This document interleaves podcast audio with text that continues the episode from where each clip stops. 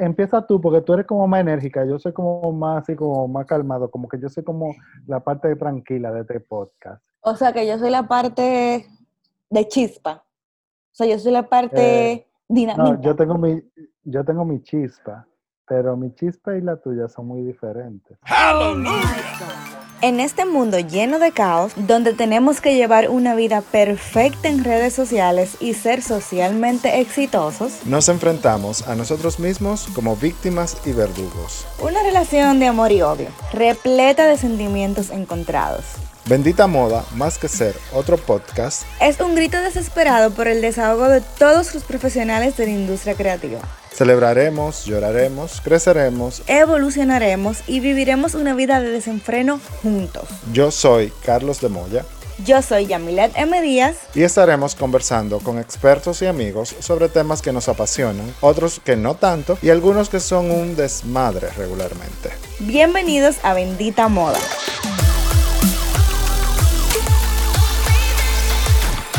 Capítulo 10.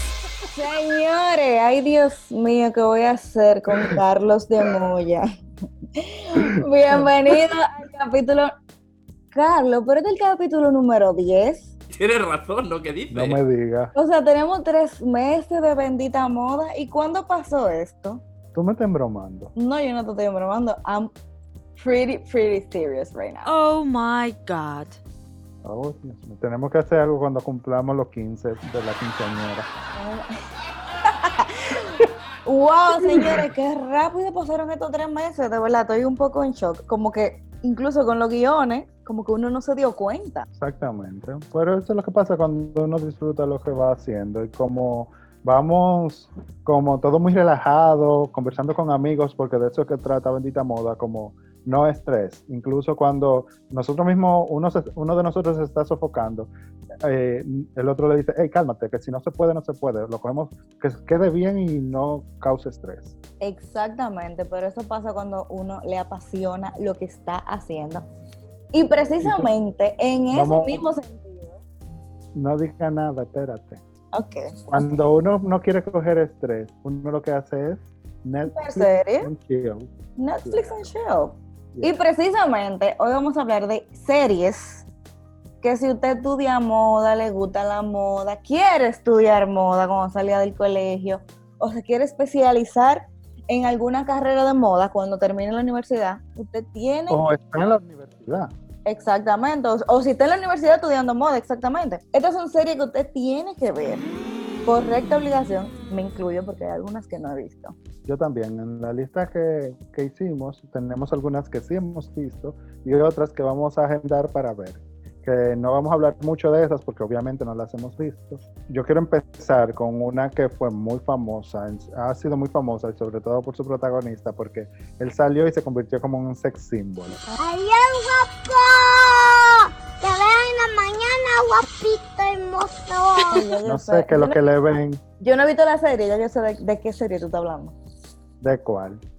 De Bridgerton, Miss Daphne Bridgerton. Sí. con el duque Pero- de yo quién. Ajá. A mí me gustó. Me parece un poco diferente a los temas de la época, tú sabes cómo lo tratan. Me encanta el hecho de que lo manejen como, como parte de la comidilla, tú sabes cómo se vivía en la época, pero el vestuario. El vestuario es majestuoso y tú puedes entender el personaje de cada quien a través de su vestimenta. Entonces, yo creo que es importante que cuando uno está estudiando, por ejemplo, historia de la moda, uno puede localizar ciertas siluetas, ciertas piezas en este tipo de series. También darnos cuenta de cuáles son las piezas que no están de acuerdo a la época que está eh, representando, porque también suceden esos casos. Tú sabes que me Pero hicieron un comentario de que esa buena serie, que es como ¿Qué te un? Gossip Girl de época, más o Es que es genial porque mira, la banda sonora son músicas modernas, pero hechas en instrumental. Y tú entonces, ellos están bailando un vals y de repente lo que te están bailando es una canción de Lady Gaga, por ejemplo. Ay, mi madre no lo quiere. Está perísimo eh, como lo conceptualizaron. Obviamente, Eh, ya dijeron que el papichulo de la serie, que todo el mundo está loco con él, que francamente no sé. Que ya se va. Él Ya yo no va a estar. Yo, estoy, yo no la vi, ya estoy triste. Pero dime.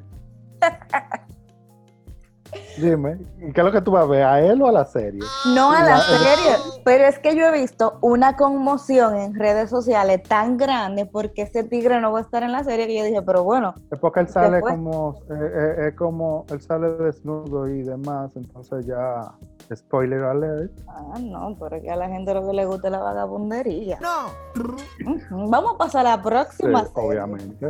Ah, antes de pasar a la próxima serie, yo, que por ahí seguro anda la, la que voy a mencionar, no he visto Bridgerton porque empecé a ver The Crown. Porque me obsesioné Ah, después de la la vi. entrevista de Meghan y todo eso, me, me volví a obsesionar con la familia real. Y Sí, estoy medio viendo The Crown, pero me la encuentro muy densa también. sí, a mí me encantó. A mí me encantó y me parece que el vestuario también lo cuidaron mucho, la fotografía en la, en la serie completa y el simple hecho de que sea historia real, pero que quieran decir que es ficticio. Tú sabes, que como ese morbo, como de que, mm, Precisamente. Y ahora que se murió eh, el príncipe Felipe, ahora es que yo tengo que terminar esa serie. exactamente. Pero definitivamente, ese, ese vestuario está Está bien, está bien logrado. A mí algo que no me encantó fue el cambio de personaje de- del papel principal, que tú te quedas como que te choca un poco en inicio y después te vas adaptando.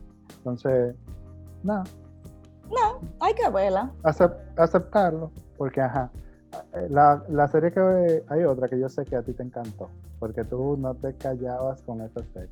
Yo la vi dos, tres veces, yo la he visto, esa serie. Ay, Dios mío, Emily in. Paris.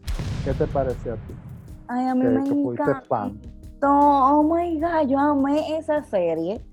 Lo mencionamos en algún capítulo de- del podcast, que las referencias visuales de- del vestuario eran una locura con el tema de Sex and the City.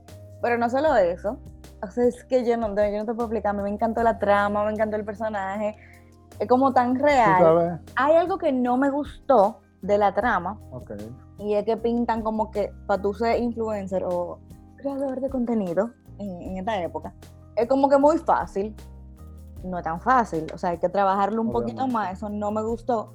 Pero ella tiene un punto que ella fue muy orgánica y eso es lo que a la gente le gusta. O sea, que hay como que un balance. Sí, el, yo, por ejemplo, una, algo interesante, aparte del vestuario, que, que hay looks muy depurados, otros no tanto, Ujú, sí, es verdad. eh, es como el choque de culturas. Es como una chica criada aquí en los Estados Unidos se adapta a, un, a, por ejemplo, a París, que es otra cosa. O sea, el, me excusan lo que sean muy estadounidenses y demás, pero aquí la gente viste muy feo. O sea, la gente normal viste muy feo. Eh, no salen de unos joggers, no salen de unos Un hoodie, hoodie. no salen. O sea, yo creo que por la influencia del hip hop y de toda esta, toda la cultura que envuelve esa industria, ¿verdad? Pues de repente causa mucha influencia acá en Norteamérica. Ujú. Sin embargo, creo que cada pieza, cada estilo tiene su momento y que no siempre uno tiene que andar en unos jogger pants, por ejemplo. Sí, uno no siempre uno tiene que andar tirado, de verdad. Así no. Exacto, entonces... En París, en París es todo lo contrario. O sea, las veces que fui a París, que tuve el privilegio, porque de verdad es un privilegio, er- yo, yo estaba anonadada. O sea, esa mujer así esbelta, con esos tires, mi amor, con su boina. No di que uno se la pone porque uno está en París. Esa gente viven así. O sea, se cambian todos los días así. Entonces, como Eso lo criticaron mucho en la serie, porque fue como que muy, le pusieron la boina, lo pusieron como muy si fuera un estereotipo y lo criticaron también. Me van a excusar, y también lo dije en, en redes sociales cuando la vi la primera vez, me van a excusar, pero el que no es de París, mi amor, va y se pone su boina roja. Es que eso es como un statement. Es como, I'm sorry, que todos quieren que yo me ponga unos joggers, no me pongo mi boina roja. Ulala, señor Francis, sí, cómo no. Pero sí, y también los parisinos se quejaron de que como que ellos lo cogían muy chile. Como que yo lo co- la Eh, vida como que si ellos no trabajaban. Exacto. Tengo mis issues porque en Europa tan, hay como cositas con lo que yo me bastante. Porque son medio Bueno. vagos, pero. Tu boquita, corrígela, por favor, porque no, la gente no tiene la culpa de tu mal hablar. Mira, vamos, ya que te da tanta cuerda, vamos a pasar para la siguiente serie de la Gambito de Dama. Yo la vi completa. Haven't seen. excepcional. A mí lo más increíble es que como dispararon las ventas de, de los ajedrez, o sea, seguro hay gente que ni juega y lo compró, pero la forma como fueron cambiando y haciendo las transiciones del personaje me pareció genial y sin duda creo que es un referente para futuras generaciones de- en cuanto a estética y a cómo manejaron la fotografía y la imagen y el colorido de- del filme. Tengo que verla. Tengo que verla. Tienes que verla. Y la próxima serie que Pose, que me la han ¿Tú no, recomendado- visto, ¿Tú no has visto Pose? Oh my god, no, no he visto Pose. Me la han recomendado Bueno, yo- muchísimo. Mucho. Camila, O sea, Fuera de mi testamento, en este preciso momento, ya No, no, eres voy- parte de mi grupo. No, yo la voy a ver. O sea, yo Pues- la voy a ver. Te Pero yo no recomiendo que te pongas a verla. Ya, ya ahí viene la próxima temporada. Y eh, que es la última, la temporada 5.2. Y Pero entonces, Tensa. ¿qué te digo? Que, ajá, es que mira, todo, tú naciste desnudo, desnuda, yo nací desnudo. Todo lo que nosotros nos ponemos, todo lo que hacemos es drag. Sa- Exactamente. Entonces, el maquillaje, todos estos editoriales, co- a llenarse el cuerpo, eh, los corsés, todo, o sea, como las pelucas, el- todo lo que hacemos en moda actualmente tiene mucha influencia del drag, de la cultura drag y queer. Entonces, es una serie importante para ver porque nos permite ver la vida en años anteriores de, esta, de estas personas y a través de la historia de estos personajes, nosotros vamos conectando con ellos y identificándonos en algunos casos y asimismo con el vestuario. No, yo me imagino que suena lo que. Importante. Eh, eh, no, es genial, es sencillamente genial. Y tú puedes ver la transición de su vestimenta en el día a día y cuando van a los salones a competir en- haciendo voguing. Ujú. O sea, demasiado duro. O sea, a- es más, a- reservaron un museo para ir a un, a un baile de salón de eso. ¿Qué de todo? ¿Qué de todo? O sea, te recomiendo que la vea y al que no la ha visto, que la vea también y al que ya la vio, que nos diga qué le pareció en, en Instagram. Mira, en ese mismo sentido, antes de que, de que mencionemos la próxima serie, tienen que ver, es un reality, pero bueno, va muy de la mano con Pose. RuPaul Drag Race. O sea, Bueno, ¿quién es tu preferido? ay no, yo tengo varios preferidos, pero mira, Valentina es una de, de mis drags favoritas. Gigi Good, oh my Dios mío, yo de verdad, en esa temporada, yo Ay, morí. sí, pero tú estás, tú estás como, tú estás como muy para atrás, tú estás muy para atrás. Porque Ay, en la temporada de ahora, Yo no he visto la temporada de ahora. O sea, la empecé a ver, pero no la he terminado. bueno, mi preferida es Simón de ahora. Pero Gottmik tiene unos looks increíbles. No, demasiado. Pero que, mira qué es lo que me pasa con estos dos, con estos dos drags. Gottmik es muy depurada como drag. Sin embargo, no hay una esencia general en ese personaje y en esa en el, concepto, tú sabes, global. Sin embargo, Simón tiene un no sé qué de reina, tú sabes, de, de Queen. exacto. Ella-. Para mí ella es la que debe ganar esta temporada. Pero no soy yo el que decide, obviamente. Mira por qué menciona Pero la sí. serie. Porque, o sea, la gente entiende que RuPaul es Es como una charlatanería. No, Eso en los países tercermundistas que, los, que lo entienden así. Exacto, por eso lo traigo a colación. Señores, yo no, yo no le puedo explicar los trapos que cosen eso. O sea, yo no les puedo Yamile. explicar. ¿Qué? Yamile, necesito que te calmes porque Es que me emociono. Si me emociono, se lo digo. ahorita se ofende un grupo por cómo tú te expresas y porque todo el mundo se ofende por todo y eso vamos a tener que hacerlo otro, otro Ay, no. El que me sigue en Instagram sabe que yo eh, es un lenguaje inclusivo de amor, porque los amo, porque los vivo. Y precisamente por eso hablo de, de este reality, porque o sea, lo- los drags que son fashion queens, aparte de que son mis favoritos, tiran las reales pinta, mi amor. Tiene que lo que te digo, verlo. la moda tiene mucha influencia de la cultura drag. Y al que no lo quiere aceptar y trabaja en moda, lamentablemente, entonces no, Sorry, se not ha, no se ha documentado bien. quizás. Mira, y háblame de esta serie que empezamos a ver juntos, la de historias de armario. Mira, es una docuserie. Yo me llamó mucho la atención porque no es una serie de que, ah, mira, esta pieza y que la diseñó fulanito. No, son gente común contando qué significa una pieza X para ellos, que le simbolizó una transición. Y lo que me parece tan emocionante y tan interesante de esta serie es cómo a través de la ropa tú conectas toda una historia de un momento importante de tu vida o de un momento de alguien para de alguien más.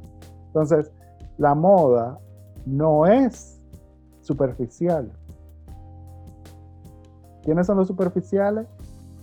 Nosotros. Exactamente. Entonces, eh, cuando Roddy eh, compartió con nosotros, lo dijo así mismo, no es superficial la moda, es superficial la gente. Entonces, quien produce esto es la que produjo, eh, quien produjo Orange is the New Black, Jenji Cohan. Y está inspirado, es una adaptación del libro de Emily Spivak. Yo creo que es importante que todo el que trabaja moda y el que no, el que no entiende, por ejemplo, nuestra industria, debería darse un tiempo y regalarse ver esta serie porque le va a permitir ver cómo hasta su propia historia puede conectarse con un sentimiento muy profundo a través de una camisa que le simbolizó un cambio importante como el de, el per- de un capítulo de un, de un no binario. Que sí. fue esa camisa que representó ese cambio para ese ser humano. es muy, o sea, la gente lo ve como superficial y hay gente que de entrada no la va a entender mucho, o sea, hay que prestarle atención para poder seguirle, cogerle el piso. Eh, porque la verdad que es un poco extraña en transiciones e historias, pero, pero, toca una vena muy sensible. Por lo menos a mí me pasó eso, es como mientras yo veía los capítulos, no lo terminaba, pero los cinco capítulos que ya vi, Es corta, Era yo creo que tiene como ocho capítulos. ajá, es, es cortita.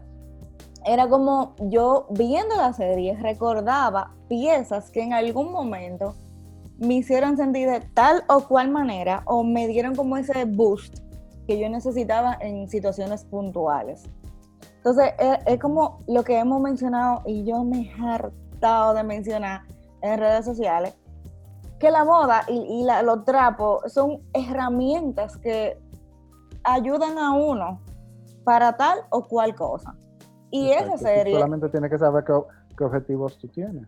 exacto, y esa serie es un claro ejemplo de eso. Y obviamente, eh, por ejemplo, en el caso de, de la chica que manda ese teacher eh, de grafitear porque mataron a su, a su hijo, teenager, guarda una pieza que te acordaba tú, o sea, es, que es brutal, de verdad, es como, de verdad, tienes que verla para que se quiten el estigma de la Ahí, sí, sí, sí, no podemos estar dando tanto spoiler, yo creo, porque ya yo iba a mencionar una de una pieza muy específica y entonces como que no va. Hay otras series Espérate, espérate, también. mencióname la serie para yo saber. Digo la pieza. No diga más nada, solamente dime la pieza. Sí, para que le dé curiosidad a la gente. y No, la- no, la no, pongan. no. No, no, no. Tú te crees No. aburrido, mano. No, mírala. Eh, yo vi Velvet, yo no sé si tú la viste. I love Velvet. Ok, esa es otra serie que debería todo el que esté interesado en moda ver, porque está ambientada, en- tiene toda una trama. Toda la trama de, de la serie está basada en una marca de moda y en todos los, los personajes que convergen en ella. Entonces, de repente es interesante ver cómo desde hace muchísimos años la industria de la moda tiene un funcionamiento muy similar y Ujú. se va alimentando de nuevas tecnologías, ¿verdad? Entonces, eh, te da un panorama global de lo que sucedía antes y de cómo se podía hacer marketing, publicidad de tus piezas y cómo se reinventaba un diseñador en su momento. ¿Y cómo eran los desfiles? O sea, en, en ese momento. sí, sí. Sí, sí, esos cuerpos tan hermosos y esas piezas tan, tan Eh, bien es trabajadas. Novelera, porque la verdad que la trama es un poco novela, sí, Sí, sí, sí, sí, pero es buena. O pero es entretenida. Hay otra, hay otras series que, por ejemplo, yo no sé si tú viste lo de American Crime Stories de Gianni Versace, que te, esa cara fue como que no te gustó. Eh, me gustó porque conocí la supuesta historia del, del asesinato, que después De como que vi que, que, le, po- que el marido de Gianni como que se quilló porque no fue así, pero bueno, conocí como esa parte. Pero me molesté mucho porque si fue así, coño, mano, ese tigre no debió, no Dios debiera mío, yo voy a tener, yo voy a tener que hablar con tu mamá porque esa boquita tuya, Dios mío. Mami lo sabe, te he repetido. Pero sí, me, me molesté mucho viendo la serie. Yo dije, ya, lo voy a terminar de ver porque ya, porque obviamente es un- una historia de la vida real y tengo que conocerla, pero... Ok, ya. Y, y la, y de las series que hemos visto, para finalizar, las que hemos visto, hay una que, que tú seguro disfrutaste. Me gustó Girl Boss. mucho. Girl Boss. Tienen que ver la serie, pero antes de ver la serie, recomiendo que lean el libro. El libro es una joyita. Yo lo leí en el 2016 y lo tengo ahí en Q porque lo quiero volver a leer para refrescar algunas cosas. Y la serie es muy buena, pero el libro, creo que el libro es mejor. Ok. A mí me, me gustó el- más la parte de cómo ella, siendo un absoluto desastre, crea todo un imperio partiendo de una chaqueta. Señora, estamos hablando de la creadora de Nasty Gal. O sea, eso fue Sofía un Moruso, ¿no? Exactamente, Sofía Moruso, que creó ese imperio, porque eso, fue- sea, ya, ya no es de ella, pero ella lo vendió, pero Un en im- ese momento sea, ella rompió todos los 250 millones de dólares el imperio que ella creó. esquemas. Y tú sabes, cómo- bueno, yo no, no voy a dar como spoilers, pero tienen que verla, porque si usted, Hay otras, esa- ¿tú sabes qué, para qué está buena esa serie? Para el que se sienta como que es un inútil en su sí, vida. es serio, eh, realmente. Eh, hay otras series que yo no he visto que son de Paradise, de Collection, que está en Amazon Prime, El tiempo entre costuras. Atelier y The Bold Type. Esas cinco yo las tengo en lista de espera para cuando termine Historias de Armario. Porque eh, quiero ver, porque la encontré durante la búsqueda de las que sugieren las principales sites de moda y no había tenido tiempo de verlas. Así que Yo tengo hasta que tú no veas de- post, no me vuelvas a hablar. Hasta que tú no veas post, no me hables. O sea, no vamos a grabar ya, hasta que yo no vea post. Yo graba, grabo separado y tú grabas separado y Efraín que dice. Porque no te voy a hablar. Tengo hasta que no terminar de, ver The Crown, tengo que terminar de ver eh, la del armario. Y hay dos series que ya con eso vamos a cerrar. Que el que no la ha visto, de verdad, que no dé un follow en Instagram. Porque esas son dos series que el que no la ha visto, a mí que no, eso sí es verdad que a mí que no me hable. ¿Tú sabes cuáles son? ¿Cuáles? Bueno, tiene que ser Sex and the City, una. Y Gossip Girl, o sea, es que no. Es que yo, miren, señores, ya, para dejarlo ahí, y el que no lo ha visto tiene que verla. Yo, mi animal spirit es Blair Water. Bye. Se está volviendo salvaje.